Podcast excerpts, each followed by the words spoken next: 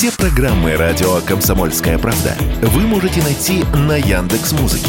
Ищите раздел вашей любимой передачи и подписывайтесь, чтобы не пропустить новый выпуск. Радио КП на Яндекс Музыке. Это удобно, просто и всегда интересно.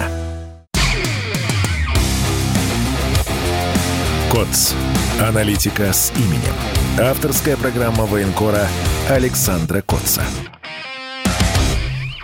Здравствуйте, друзья! С вами я, Александр Коц, военный корреспондент «Комсомольской правды». В московской студии мне помогает Игорь Измайлов. Я выхожу из Луганской Народной Республики. Свои вопросы вы можете задавать в чате в Ютьюбе, также идет трансляция ВКонтакте. Да, здравствуйте, здравствуй, Саша. Кстати, вот э, Саша сказал из Луганской Народной Республики, то ли вчера, то ли даже сегодня подал сообщение, что вот-вот должны там связь, э, мобильный интернет запустить, да, а мы как-то уже давно с тобой обсуждали, что с этим не очень было все это время. Поменялась как-то ситуация? Ну, ну, насколько я помню, вообще, в принципе, интернет отключили здесь после нашего ухода из Харьковской области. Боялись, видимо, паники, что из Сватова побегут, из Старобельска побегут. А потом на короткий промежуток времени интернет возвращали, но перед референдумом а, в сентябре прошлого года мобильный интернет отключили, и до сих пор он не вернулся. Здесь э, вот эти блага цивилизации простым людям недоступны, но буквально пересекаешь э, границу э, невидимую, условную, административную между ЛНР и ДНР, и появляется донецкая связь, у которой есть, есть 4G, не такой хороший, конечно, как в Москве или в других российских городах, но у Донецка связь есть. Донецку, конечно, меньше повезло с обстрелами, постоянно идут обстрелы, и в Донецке нет воды, и периодически пропадает электричество, но мобильный интернет там есть. Ну, к событиям событиям последней недели я буквально только что э, вернулся час назад из Артемовска, провел там последние э, пару дней и своими глазами наблюдал, как идет завершающая, наверное, стадия освобождения этого города. Я до этого был в Бахмуте, заезжал сначала с северной стороны, потом с восточной стороны. Сегодня я заехал с южной стороны, со стороны города опытная и добрался практически до э, центра города и даже туда вглубь, ближе э, к западным окраинам Артемовска, где сейчас разворачиваются основные бои, обо всем по порядку. Конечно, когда ты едешь в сторону Артемовска, э, пейзаж вокруг производит гнетущее впечатление, потому что очень много разрушенных деревень, очень много разрушенных городов, и я даже не знаю, Подлежат ли они восстановлению? Опытное производит неизгладимое впечатление. Это полностью разрушенный городок. И вагнеровцами, с которыми я общался, говорят о том, что его даже было труднее брать, чем собственно, сам Артемов, сам центр э, города. Э, в центре города, вот что обратило внимание – ну вот Украина носится с э, Бахмутом, это Фортица, значит, это крепость, неприступная крепость Бахмут, но я не увидел в самом городе, в центре города каких-то серьезных фортификационных укреплений. Э, есть противотанковые ежи, какие-то бетонные надолбы, э, как будто бы этот город собирались штурмовать техникой, но штурмовали его подразделения собственно, те, которые обучены уличным боям без э, техники, им с расстояния помогали, конечно, танки и артиллерия, но в сам город заходили только пехотой, поэтому как могли пехоту остановить эти надолбы, эти хлипкие окопы. Вот тоже говорили, вот э, Бахмут готовится к городским боям, там роют траншеи. Видел я сегодня на центральной площади эту траншею. Вагнера говорят, что когда они заходили в траншеях, никого не было. А вот, поэтому говорят, что вот это спорное бралось на самом деле тяжелее, чем э, центр города. Вообще, э, самые тяжелые бои, конечно, шли на подступах к Артемовску. Это что с северной, что с восточной стороны северные там долго бодались у Солидара, потом проходили Красную долину, Поросковиевку. В городе, где городская застройка, там уже бои идут по накатанной, да, что называется. Украинские военные, как я сегодня убедился, там в основном держали оборону в жилых и административных зданиях. А, это, собственно, и были их фортификационные сооружения, которые, ну, видимо, были предназначены для того, чтобы по ним били из танков артиллерии, чтобы выпить оттуда, и в них заходили штурмовые группы, брали там пленных иногда по 24 человека, и вот того сопротивления, что было на подступах, его в центре города не было. Это не значит, что, конечно, э, город брали без боев, тяжелейшие бои, тяжелейшие потери, э, кратно меньшие, чем у украинской стороны, но они тоже были. Вот я вчера вечером э, уже засыпал, слушал рацию, переговоры наших бойцов, там э, в течение часа 8 раненых. Но это э, в основном от э, воздействия артиллерии. После того, как наши занимают вражескую позицию, ее тут же накрывает артиллерия, артиллерия противника, отсюда и э, потери. Заехал я туда вчера.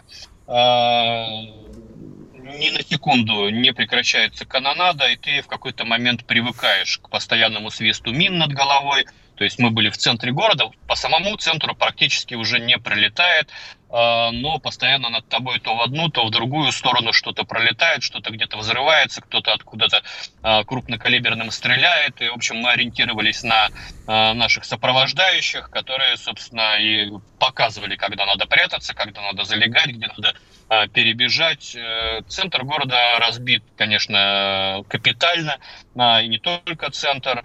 А, разрушены в том числе и высотные строения, девятиэтажки, причем девятиэтажки, если успевали, украинцы взрывали сами, просто обрушали. Вот сейчас в Телеграме появились видеоролики о Эм, взрывах вот этих э, высотных жилых домов, и люди э, в интернете спорят, что это было, это было применение ФАП или это что-то еще было. Вот я ответственно заявляю, это украинцы сами подрывали эти здания, чтобы э, нашим наступающим порядкам не достались господствующие высоты, с которых можно просматривать пространство впереди. Впереди, конечно, еще тяжелые бои в западной части города – там находится несколько э, бригад, порядка 15 бригад, которые продолжают оказывать ожесточенное сопротивление, нет там легкой прогулки, э, идут постоянные бои. И что меня поразило, оказывается, до сих пор в городе остаются гражданские, и музыканты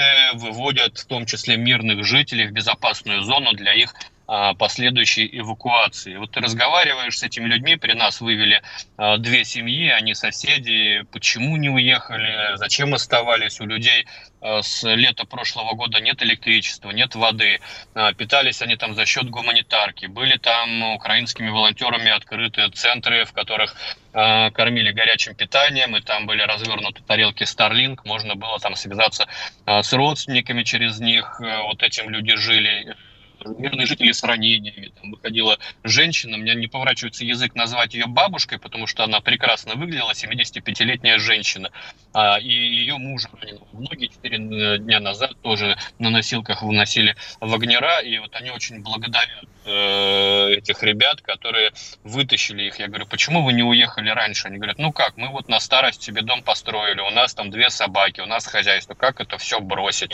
А муж сердечник, причем муж, вот, который ранен ранены в ноги, офицер советской армии а, в отставке. И он говорит, моя родина Советский Союз. И, и он так с претензией прям мне говорит, почему вы так долго шли? Я ждал, когда вы придете, потому что на ту сторону я уходить не хотел. Я хотел уходить к своим. Вот свои наконец пришли, вытащили его и отправили отправили в безопасную зону на эвакопункт, оттуда уже на Большую Землю в Россию их а, переправляют в пункты временного размещения беженцев, и дальше уже а, они, видимо, они, видимо, будут, э, будут переходить, э, переезжать куда-то к своим родственникам. Вот те, кого я встретил, у них родственники в, э, в Нарафаминске, родственники в Мурманске, в Волгограде. Вообще, конечно, судьбы интересные, переплетенные. Там вот эта 75-летняя женщина на самородом из Дербента, училась в Волгограде, там служил ее будущий муж, она с ним познакомилась, поженились, и потом вот на родину мужа приехали в Артемовск, и таких семей очень много, и, конечно, они больше тяготеют к России, нежели а, к Украине. Ну, вообще, Артемовск, конечно, такой русский город, я в нем был в 2014 году, сейчас я его, конечно, не узнал, очень много разрушений, а, очень много сожженных домов, частный сектор практически весь разрушен, и вот эта атмосфера, конечно, когда казалось бы, пустой город, да, но он постоянно дышит, постоянно дышит э, дыханием войны. А, постоянная вот эта симфония войны с э, разрывами, с э, перестрелками, с позициями, которые оборудованы между жилыми домами. Это, конечно, ну, откровенно говоря, там, просторечно выражаясь, просто мозг выносит. И, а, конечно, в городской застройке вот э, таких быстрых продвижений быть не может. Но я думаю, что в скором времени все-таки а, будет объявлено об освобождении Бахмута. Уже побывал в этом городе на неделе глава Донецкой Народной Республики Денис Пушилин подтвердил, что разрушения серьезные и а, привел в пример Мариуполь, который все-таки как-никак, но восстанавливается и не, не такими темпами, как э, многим бы хотелось, но тем не менее это показывает, что российская власть не бросает на произвол судьбы людей, которые потеряли жилье, но таких людей, конечно, очень много, повторюсь, и на подступах, э, там, на начиная от Светлодара и до самого Бахмута, конечно, ни одного а, целого населенного пункта не осталось. Вокруг и сожженная техника, и упавший самолет мы там видели. В общем, бои вокруг Артемовска продолжаются, очень важная. Нас э, ждет победа. Будем смотреть, как будут развиваться события там дальше. Увидимся через небольшую рекламу. Думаете, понедельник день тяжелый? А как же пятница? Нашим ведущим некогда думать о выходных. Никита Данюк и Владимир Варсобин, не жалея сил и нервов, подводят самые честные итоги недели. Каждую пятницу в 7 часов вечера по московскому времени на радио «Комсомольская правда» слушайте программу «Тактика Данюка».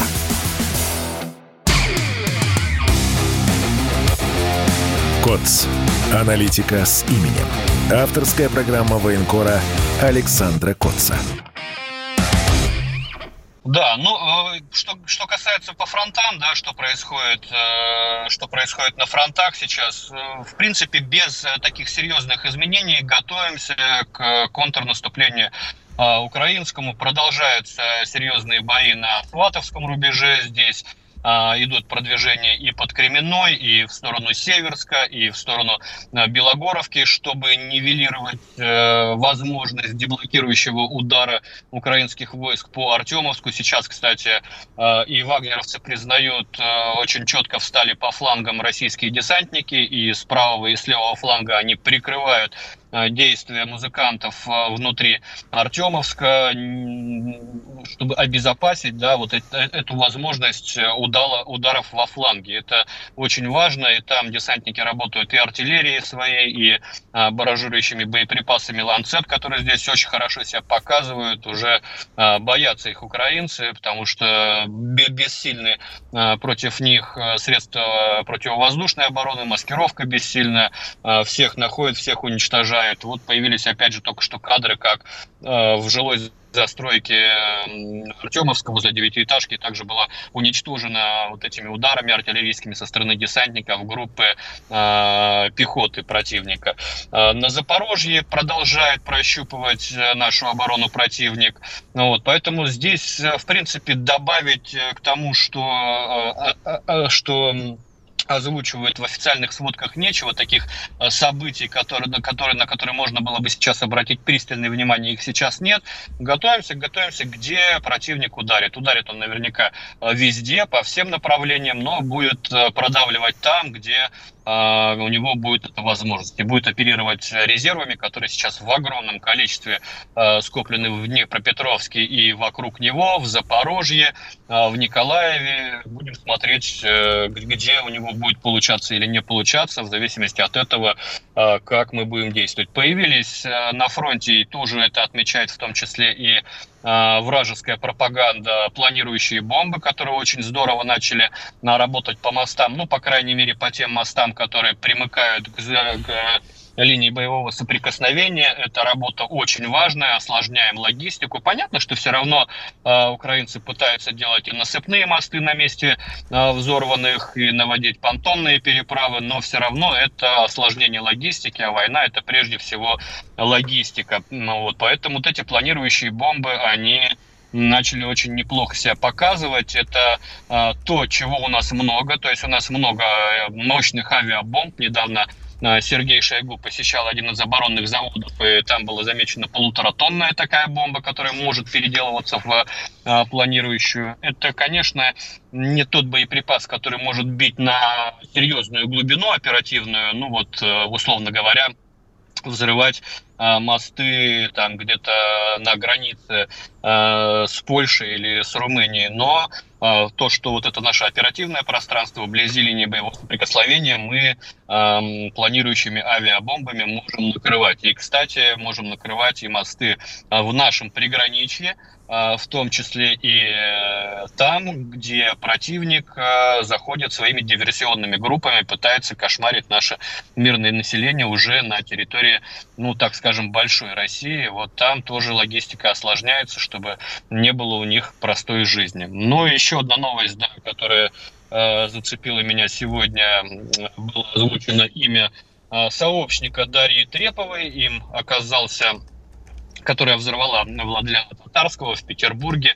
А, им оказался гражданин Украины. И я вот не могу не проводить аналогии с событиями 2020 года, когда а, Украина смогла, смогла провернуть операцию э, по выманиванию наших граждан на территорию Беларуси. Мы помним эту историю с 33 богатырями, э, когда под видом рекрутинга на, для работы в ЧВК по охране нефтяных э, объектов в Венесуэле, вытащили бывших э, ополченцев в Белоруссию и там чуть ли не, чуть не организовали их э, вылет с последующей посадкой в Киеве. Тогда, когда я первый написал о том, что за этим стоит Украина, многие а, смеялись как на Украине, так и в России а, над э, этой версией, которая впоследствии была подтверждена, в том числе и украинскими официальными лицами, э, начиная с того, что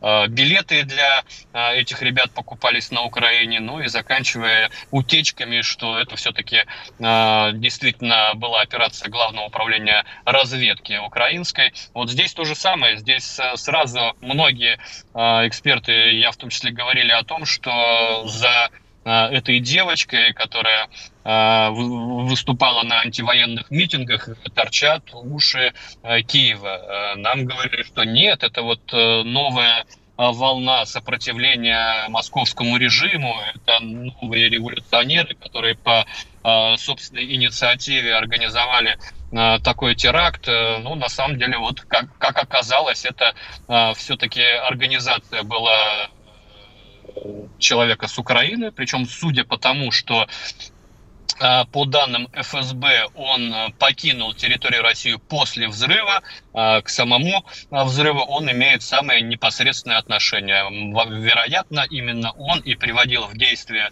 взрывное устройство, которое было спрятано в этой статуэтке гипсовой, которую Дарья Трепова принесла на встречу с Максимом Фоминым в кафе в центре Петербурга. Я думаю, что расчет был на то, что вместе с Владимиром Татарским погибнет и сама исполнительница, которая оказалась одноразовым агентом. Вот для настоящего агента, да, украинских спецслужб, гражданина а, Украины, который к нам а, прилетел там каким-то транзитом, а, обратно вылетел через Армению, для него все-таки были подготовлены пути к отступлению, в отличие от э, Дарьи Треповой, и ему, к сожалению, удалось э, каким-то образом все-таки избежать э, задержания и и, и уехать в итоге на территорию, э, на территорию Украины. Это вопрос на будущее, конечно, к э, нашим э, органам правопорядка, да, каким образом к нам попадают граждане Украины. Он все-таки попал как гражданин Украины, проходят они фильтрацию, не проходят они фильтрацию.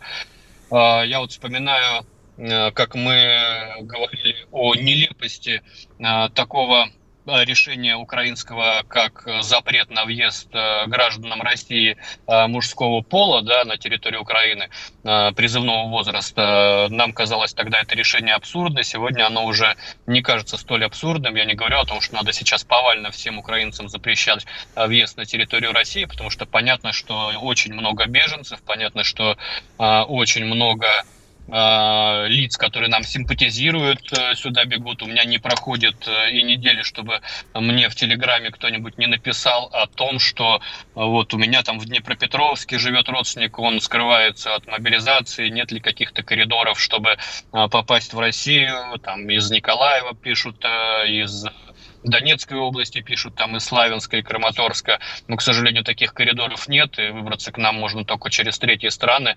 Но все-таки, конечно, контроль, а, прежде всего на границе, должен быть усилен, потому что, как мы видим, а, спецслужбы Украины действуют а, очень агрессивно на территории России, организуют дерзкие акции, дерзкие теракты, как взрыв с Э, да, да, да, Даши Дугиной, да, взрыв с Татарским.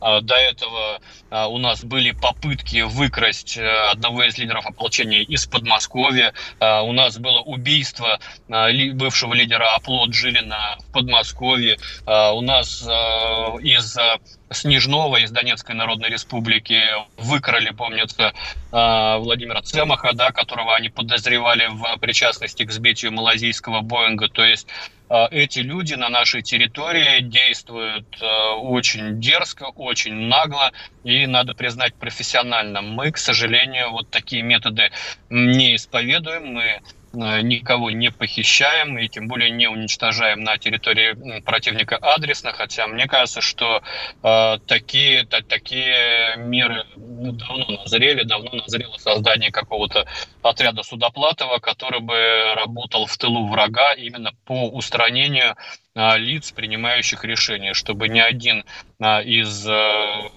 тех, кто причастен к дерзким терактам на территории России, не чувствовал себя в безопасности, как это было, а, например, с лидерами а, кавказского бандподполья в середине, в, в 90-х и до а, середины 2000-х, когда мы планомерно и четко уничтожали всех лидеров боевиков, где бы они ни находились. Бомбой, значит, бомбой, ракетой, значит, ракетой, отравленным письмом, значит, отравленным письмом, как это было с эмиссаром арабов Чечне Хатабом. Да? Мы э, эту работу делать умели, я надеюсь, мы ее делать не разучились. Конечно, для этого надо э, какую-то нормативную базу. И если уж мы э, по каким-то причинам не можем признать Украину террористическим государством, значит, надо признавать террористическими организациями отдельные ведомства, которые причастны к э, этим терактам, ну, такие ведомства, как Главное управление разведки Украины, как Служба безопасности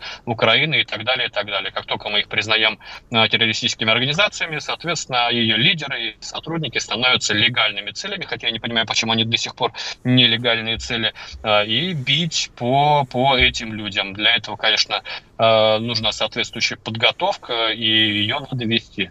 Уходим на небольшой перерыв после него вернемся.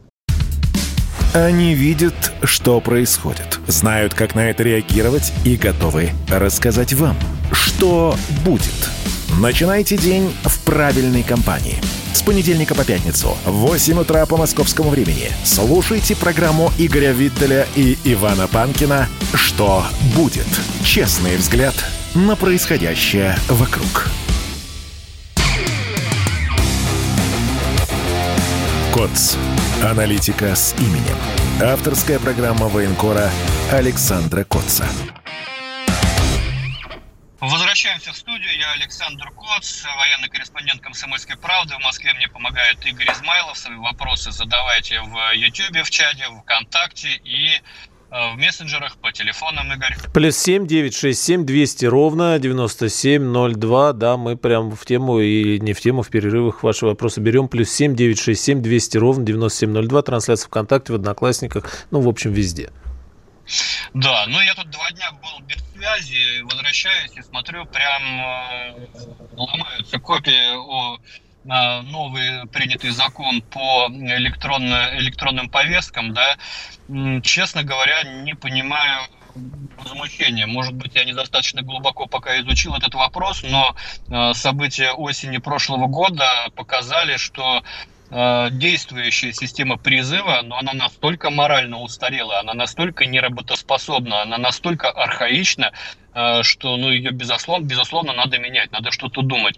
Э, многие осенью прошлого года говорю, ну как так, у нас прекрасно выстроена налоговая служба, без излишней бюрократии, без лишних походов в налоговую инспекцию и так далее, и так далее. У нас все документы, за которыми мы раньше стояли в очередях, там в одно окошко, сейчас оформляются на госуслугах. Почему же у нас а, вот э, такая странная ситуация с военкоматами? Я помню, меня а, самого там года два назад вызывали военкомат, не уж не помню по какому вопросу, уточнить. Мне повестка пришла на адрес моего родного брата, а, по которому я никогда не жил. Я не знаю, почему так произошло, но вот я пришел, и я им сказал а, свой новый адрес, там они взяли какие-то мои новые данные, вот, но э, это система, в которой актуальных данных на момент осени не было в принципе. Вот я как член э, Совета по правам человека на вскидку, помню, возвращал, э, значит, мужчину с э, пятью детьми.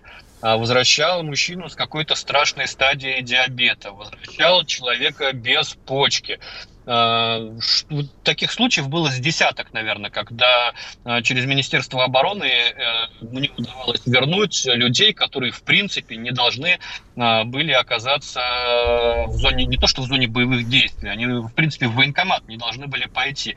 Поэтому, конечно, цифровизация вот этой системы застарелая и заржавевшая, она давно назрела. И на мой взгляд, в идеале э, эта система должна выглядеть так. Э, в принципе, не должна приходить повестка тому, э, кому она не должна прийти. Будь то многодетный отец, будь то какой-то больной человек, это все должно происходить автоматически. Все вот эти бабушки, которые там сидят, все эти престарелые военкомы, которые отстали от жизни, они должны потихонечку-потихонечку уходить в прошлое, заниматься набором на контрактную службу и э, не вершить э, судьбы людей, э, которые должны доказывать, что они не могут служить просто потому, что у них есть отсрочка там по обучению или по каким-то другим причинам. В идеале система должна отсекать сама тех,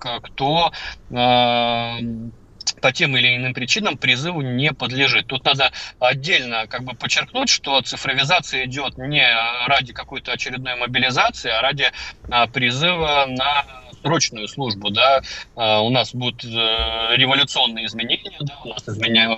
постепенно будет изменяться и срок призыва, ой, и срок, и срок эм, возраста призыва, да, а, постепенно будет изменяться, и количество людей в армии будет постепенно увеличиваться, а, вот, и надо исключить э, вот эти моменты, когда людей, э, люди вынуждены бегать по больницам, по вузам, по, я не не знаю, ЗАГСом и доказывать э, то, что они доказывать не должны. Они есть обязанность, да, есть гражданский долг, который ты должен отдать, если ты э, подлежишь призыву. Тут э, никаких вопросов быть не должно. Если ты э, избегаешь э, этой обязанности, ну, будь добр ответить по закону. Но э, человек, э, который не может служить там, э, у него есть бронь или еще что-то, он не должен бегать доказывать. Э, электронная система э, должна сама отсекать и больных, и многодетных, э, и студентов, и так далее, и так далее, и так далее.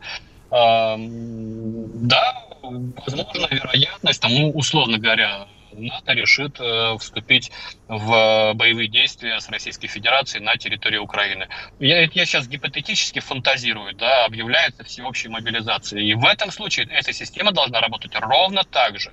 Э, в случае мобилизации не должны люди с, э, страшными болезнями, э, с бронью на оборонном предприятии попадать на фронт. Этого быть э, просто не должно. И э, система должна работать так, чтобы человек не бегал за справками. Все это э, решается. У нас машины покупаются, оформляется договор продажи, ты потом снимаешь э, с номеров ее через интернет. Ты паспорт оформляешь через интернет, приходишь только сфотографироваться.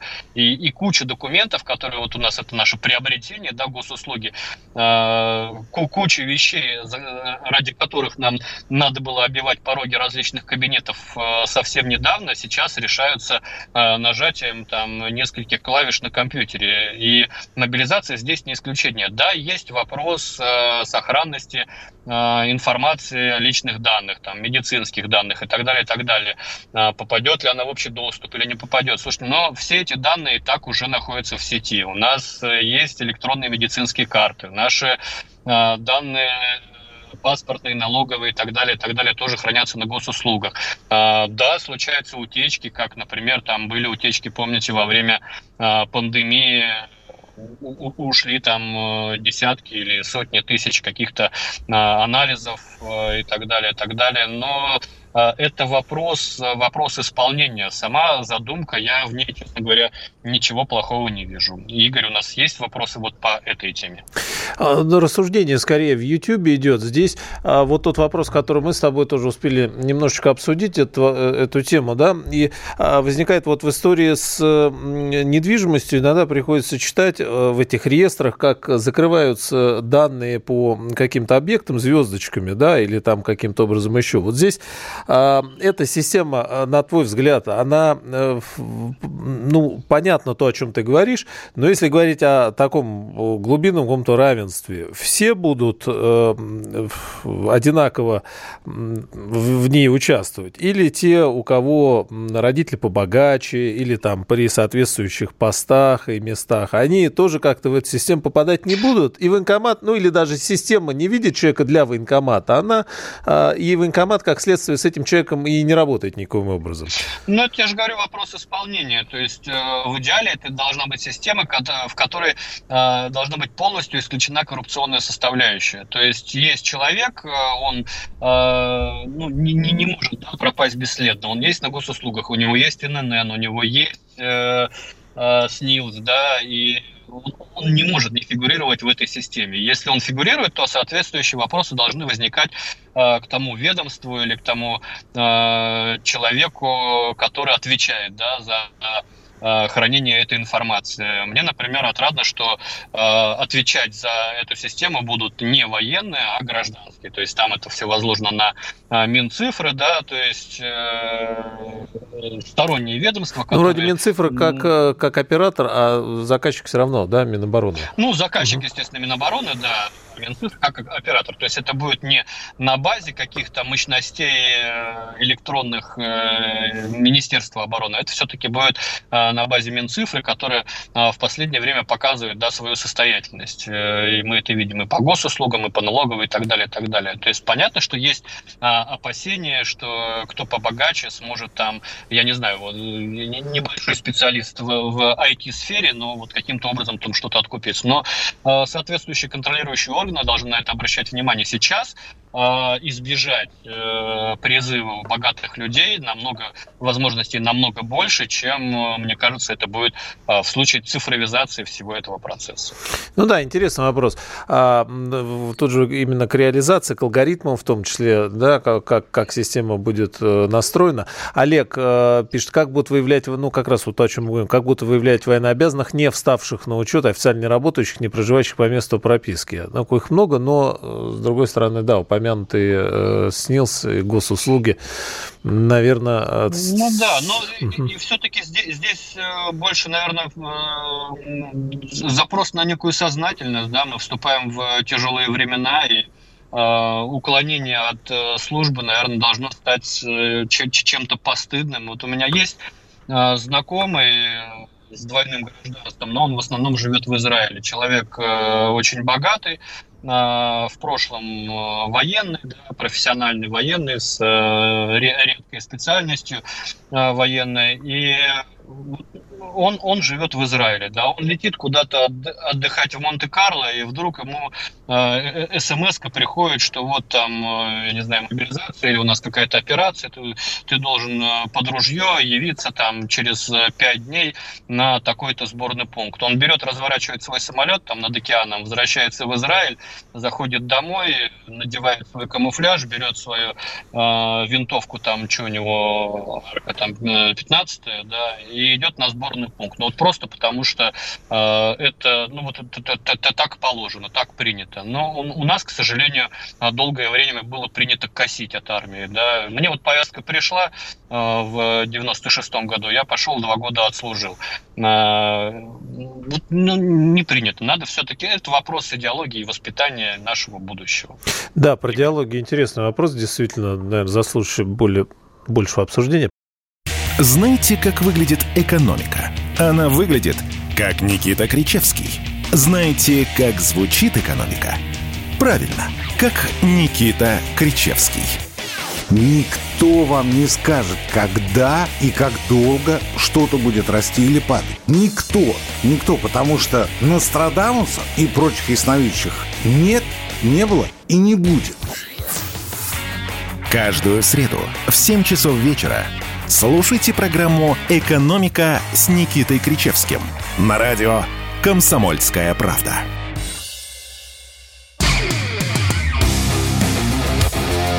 КОЦ. Аналитика с именем. Авторская программа военкора Александра Котца. Возвращаемся в эфир. Я Александр Коц, военный корреспондент «Комсомольской правды» в московской студии Игорь Измайлов. Э, этот кусочек будем отвечать на ваши вопросы, которые можно задавать в чате YouTube, ВКонтакте и в мессенджерах по телефону. Плюс семь девять шесть семь двести ровно девяносто семь ноль два. Ну вот в продолжение, да, мы как коснулись вопроса идеологии. Никита Попов спрашивает, ну и, и в, предыдущую тему. Вопрос Александру. На передовой встречаются состоятельные люди? Зарплаты на гражданке в сотни тысяч рублей или капиталом в миллион? Или совсем нет таких? Ну вот кто все оставил и поехал? Да. Угу. Вот есть радиослушатели, которые не читают мои телеграммы, не читают сайт «Комсомольской правды». Регулярно пишу о таких. Э, был совершенно потрясающий э, командир дивизиона, у меня материал с ним был, который с Рублевки переехал в блиндаж под Кременную. Человек с боевым прошлым и служил, и воевал, но давно ушел на гражданку.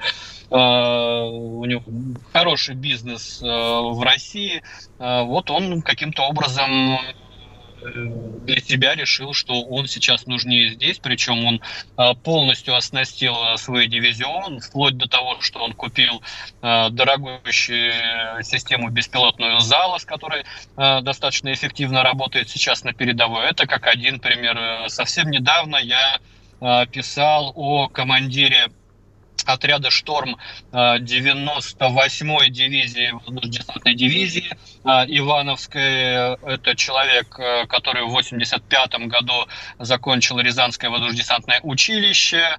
В 92 году оказался не нужен армии, его сократили, пытался делать бизнес в России, как в то время часто бывало пришлось уехать за границу, и он э, долгие 20 лет жил э, там, на, на две стороны, одну западноевропейскую, другую ближневосточную, а вот э, с началом СВО э, тоже бизнес, у него там строительный бизнес э, фирмы по, э, и, в Европе, и на Ближнем Востоке, но вот с началом СВО он э, вернулся э, в Россию и поехал на фронт, причем сначала пришел в военкомат, где это опять к вопросу военкомата, где ему дали отлуп, сказали нам, такие возрастные не нужны. Вот. И он поехал просто в часть, в которой когда-то давным-давно служил, взял отношения, приехал и воюет. А, не сказать, что я таких людей встречаю прям каждый день, но они есть, э, они есть. Я помню, мне а, где-то месяца три назад, да, наверное, задали такой же вопрос, и я ответил, ответил, что таких не встречал. Вот все-таки такие встречаются. Ну и очень много а, богатых людей, которые кто публично, кто не публично оказывают материальную поддержку нашим подразделениям в зоне специальной военной операции. А, Бири спрашивает, чем закончились зимние обстрелы энергоинфраструктуры Украины, почему они поставляют электроэнергию на экспорт?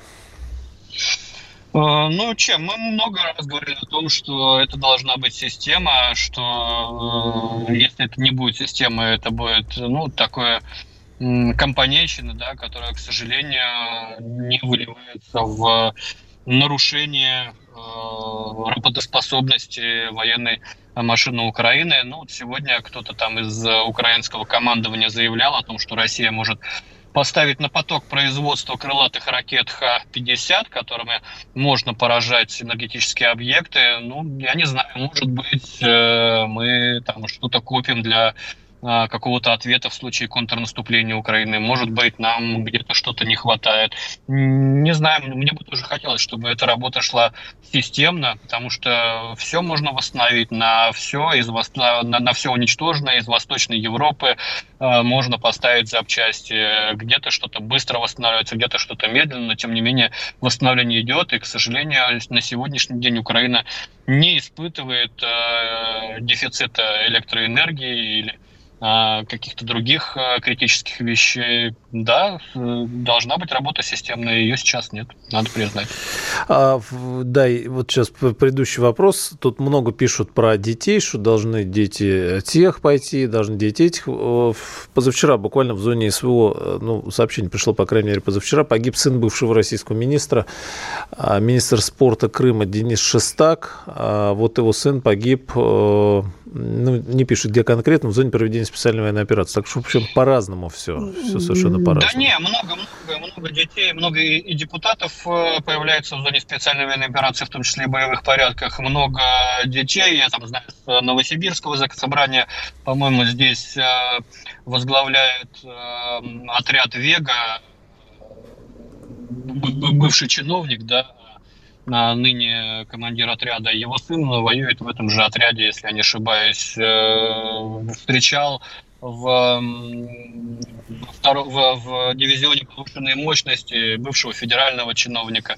Э, то есть, ну, здесь, здесь есть, ну, наверное, кому-то хотелось увидеть здесь детей конкретных, э, депутатов или министров. Ну, будут встречи. Я, я встречал здесь бывшего мэра Тамбова, бывшего Э, члена Совета Федерации, который командует э, отрядом Дон казачьим на Кинбургской косе, мы с ними работали. Много людей, которые как бы бывшие чиновники или дети чиновников, которые здесь воюют. По конкретным фамилиям, если спросите, ну, поговорим.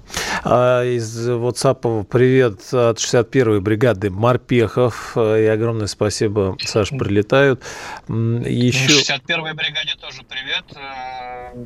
Знаю тоже, что они как раз сейчас на Кирбургской косе воюют. У нас с ними очень добрые отношения. Тоже привет ребятам, держитесь там.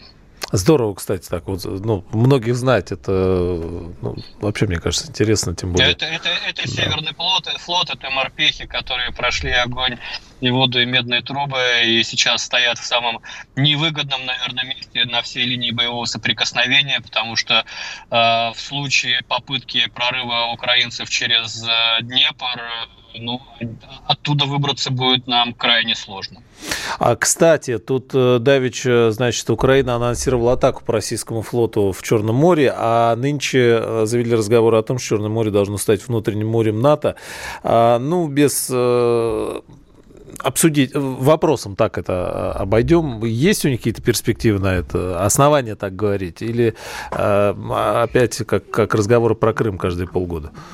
Но чтобы, чтобы Черное море стало внутренним морем НАТО, нас должны отрезать от Черного моря. Ну, другого пути нет. А как нас отрезать там? Никак. Новороссийск, э, нашу базу, Крым, нашу базу, ну, никак не отрезать. Э, это, это Украина должна лишиться выхода э, в Черное море и возможности атаковать на наш Черноморский флот. А так, ну, я не знаю, насколько это радиоигра, оперативная игра угрозами атаковать наш флот, все-таки такими планами обычно не делятся в общественном пространстве, но возможности у них есть, у них есть и надводные, и подводные дроны, да, у них наверняка появятся Э, дальнобойные ракеты, нисколько не сомневаюсь, что им их передадут. Они, естественно, мечтают э, в ходе своего контрнаступления выйти к э, перешейкам.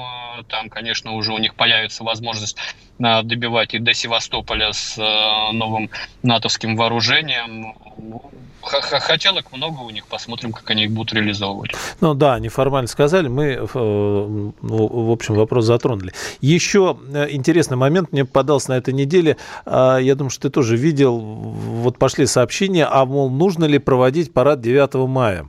А, в Телеграм дискуссия развернулась, голосование в связи с тем, что вот они и вообще ситуация такая вот, что вот не до этого, мол, и Александр спрашивает как раз, а, а нет, Артем Назыров спрашивает, Александр, что думаете насчет проведения парада парадов 9 мая?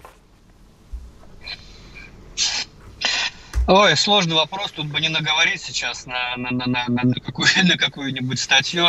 А, знаете, но есть э, историческая параллель, да, парад на Красной площади в э, ноябре 41 -го да. года, когда оттуда сразу, сразу шли на фронт. Э, знаю мнение многих о бесполезности исторических параллелей, но они есть. Вопрос в том, как будет выглядеть этот парад. Если на нем будут э, идти э, какие-то типы вооружений, которые в зоне СВО участие не принимают, и их здесь глаза не видели, наверное, это будет как-то странно смотреться, да. Э, если там будут маршировать э, люди, которые не участвовали в зоне специальной военной операции, тоже, наверное, это будет как-то странно смотреться. Так-то, мне кажется, э, первыми по Красной площади должны ехать УАЗ-буханки, за ними должны ехать УАЗ-пикапы, за ними должны лететь стая квадрокоптеров «Мавик», за ними значит, э, какие-то боевые подразделения, да, которые сейчас сражаются на Сватовском рубеже, в их минимальном вообще э, представительстве, да, это, должно быть что-то что необычное, что-то не оскорбляющее тех людей, которые сейчас э, воюют на передке, потому что, ну, что греха творить, что греха таить, но не всего нам хватает на фронте сейчас, вот. И если то, чего э, на фронте не хватает, будет ехать по Красной площади, ну, мне кажется, это будет смотреться не очень красиво. А с другой стороны, Саша, вот и Никита пишет, а что, в стране траур, что ли, без парадов, годовщина победы? Ведь 9 мая, вот, в общем, наш все как ни крути. А как, а как ну, вот без? Мне, мне кажется, что в, в нынешней тяжелой ситуации можно было бы и обойтись Э, как у нас называется, бессмертный полк, да, вот этим шествием, в котором приняли бы участие и родственники тех, кто положил свою жизнь за наше будущее в зоне специальной военной операции. Уже ВСВО. Спасибо большое, Саша. Александр Коц, аналитика с именем. До встречи в эфире «Комсомольской правды». КОЦ. Аналитика с именем. Авторская программа военкора Александра Котца.